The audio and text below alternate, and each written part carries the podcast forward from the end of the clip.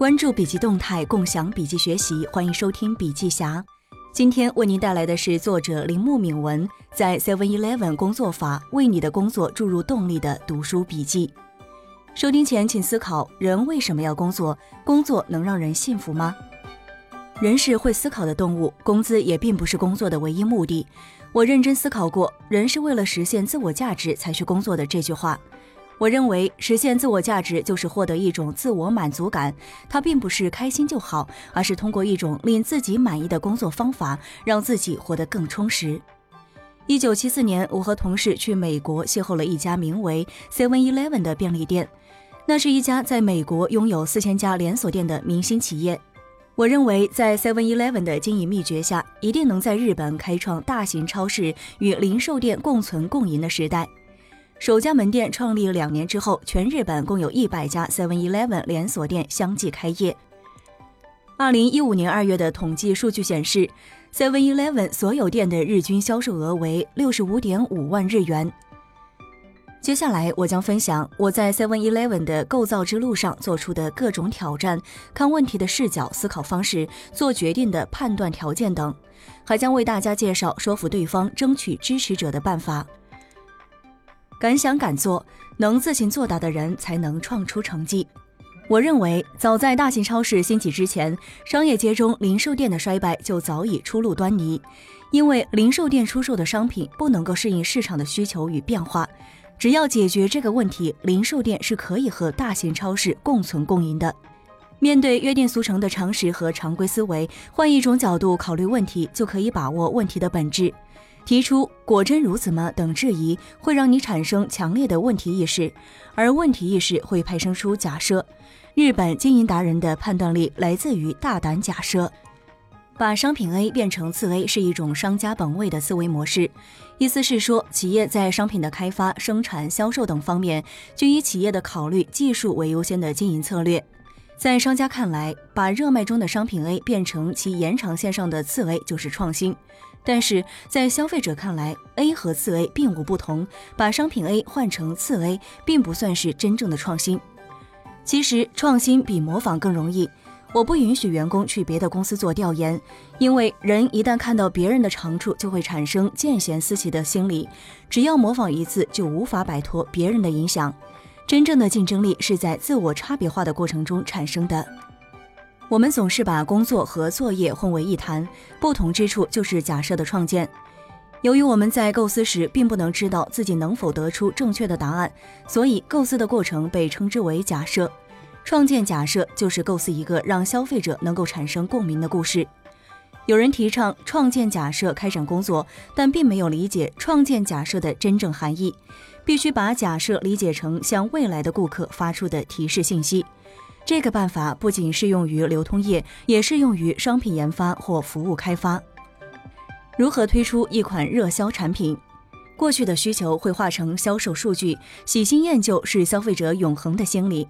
所以呢，我们不要根据过去的市场需求瞄准射击，要在不知道未来市场需求的情况下，根据创建的假设进行盲射。读数据不仅要看销售量，还要看销售所花费的时间。同时，在物质过剩、商品直销的时代，不能仅凭销售量来谋划未来的经营战略，必须要解读隐藏在数字背后的消费者心理和购买动机。根据前期信息创建假设，并果断出击，核对结果，这样才能够了解未来的市场需求。我们该如何从每天接收到的不计其数的信息中提取出有助于建立假设的前期信息？这是工作中的一大课题。问题的关键在于你能否评估出采集到的信息的价值。在物质过剩、消费饱和的年代，商家要研究的不是经济学，而应该是心理学。在采集信息时，从自己的角度分析出信息的深层含义，并让自己的一贯主张经过检验而变得更为可靠。大多数人不愿反省对自己不利的原因，喜欢找一些自欺欺人的理由来为自己开脱。比如 Seven Eleven 在创立时，大家把零售业不景气的原因归结为消费者更喜欢大型超市等等。而当你心里想着绝对不可能和我做不到的时候，就给自己的能力设定了界限，并开始在这个范围里搜罗各种做不到的理由，从而心安理得的坐以待毙。所以我们要抵制商家本位思想，拒绝搜罗理由。有时候，努力的工作不等于正确的工作。在搜罗我做不到的理由之前，请再问自己一遍：这真的是我做不到的理由吗？坚持书中，把握事物的本质，以不变应万变。要从消费者的角度出发，把工作看成一个有机整体，不以自己的想法为中心。要学会换位思考，并坚持从消费者的视角看待问题。Seven Eleven 严禁员工到同行业公司考察，根本目的是想让大家掌握用以不变应万变的视角来看待问题。这就是认清谁才是真正的竞争对手的视角。要知道，你的竞争对手不是同行，而是不断变化的市场需求，这才是竞争的本质。那我们平时的工作目标又是什么呢？商家可以通过商品和服务向消费者提供相对价值和绝对价值。相对价值是在于同行的横向比较中产生的，而绝对价值注重满足消费者需求的思想和价值观，是商家在精益求精的过程中产生的附加价值。当我们用真正的竞争对手是消费者需求这一视角来看待问题时，你就会意识到，商家追求的应该是绝对价值。既然真正的竞争对手是不断变化的消费者需求，那么同行的竞争者又应该被定位成怎样的存在？我们可以把竞争对手的出现视作扩大市场的机会。放眼未来，是你若能够测出事物未来的发展方向，就要在将来的时间点上反思现状。想清楚自己现在应该做些什么，再将计划付诸行动。这种方法被称之为穿越式的思考，并且让员工们也实践这种方法。想用发展的眼光看问题，就要经常擦拭经验的有色眼睛，时刻保持清醒的头脑。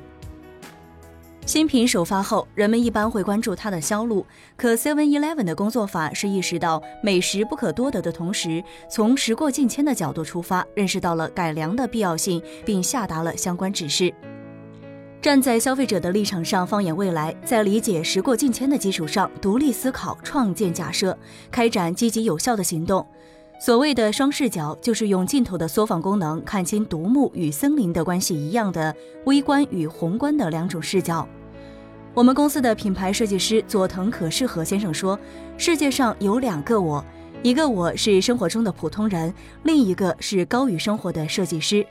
在创作时，要用旁观的视角及设计师的我来审视生活中的我。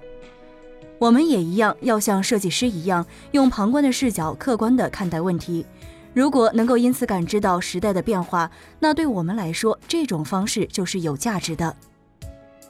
简化思考，思考可以简单到什么程度？对于怎么捕捉时代变化，佐藤可士和先生有两个建议：第一是从设计师及旁观者的视角审视生活中的我；第二是，与其用专业精神去寻觅创意和灵感，不如利用好普通人对生活的感悟与体会。我常常对公司的新人说，不让他们成为 Seven Eleven 人，谨防经验主义者号称专家，固步自封，不按套路出牌是门外汉的强项。只要时刻从消费者的视角看问题，你也会用外行精神把复杂的问题简单化。人们总是因为眼前的利益而忘记初心，我们不能因小失大。也就是说，放眼未来，创建假设时，不从商家本位出发，不只在乎眼前的蝇头小利，要从消费者的视角看待问题，注重长远利益。学习是必须的。当你向全新的领域发起挑战时，不要问道于盲，要自己创建假设，寻找答案。创建假设与知识量的多少无关，平时工作当中的感悟和收获到的信息，才是最有价值的信息，才是帮助你创建假设的基石。只知道死读书、读死书的人是不会创建假设的。实际上，任务越艰巨，就越要明确时间的规划。明确时间可以让人把握事物的本质，集中精神解决主要矛盾。只要在工作的时候找到最佳击球点，集中精力解决主要矛盾。向新领域，特别是那些空白领域发起挑战时，常常是没有先例可以参考利用的。Seven Eleven 的成功要归功于简化思考的指导思想。在此呢，我们从消费者或者工作服务对象的心理出发，探讨简化思考的必要性。如果能化繁为简，让问题变得简明易懂，那人们很快就能够找到解决问题的办法。人们在面对多重选择时，往往是无从下手的，因此要尽可能的化繁为简，简单、移动、最佳等要点只用于处理所有问题。有效沟通加三寸不烂之舌，胜于百万之师。我们要敢于思考，勇于发问，自行创建假设，寻求答案，用以不变应万变的视角看待问题，简化思考，当机立断。在认清现实之后，你可以把自己的想法说给身边的人听，争取他们的支持。今天啊，为大家介绍的铃木敏文先生一贯的工作方法是，在独立思考的前提下，创建假设，寻求答案，要以不变应万变的视角看问题，把握事物的本质，把复杂的问题简单化，最后雷厉风行的付诸实践。同时，还有一些他八十年的人生经验。如果感兴趣的话，小霞建议您购书阅读。如果你有行业动态的新鲜事想要分享给大家，可以发送给小霞。感谢您的收听，下期再会。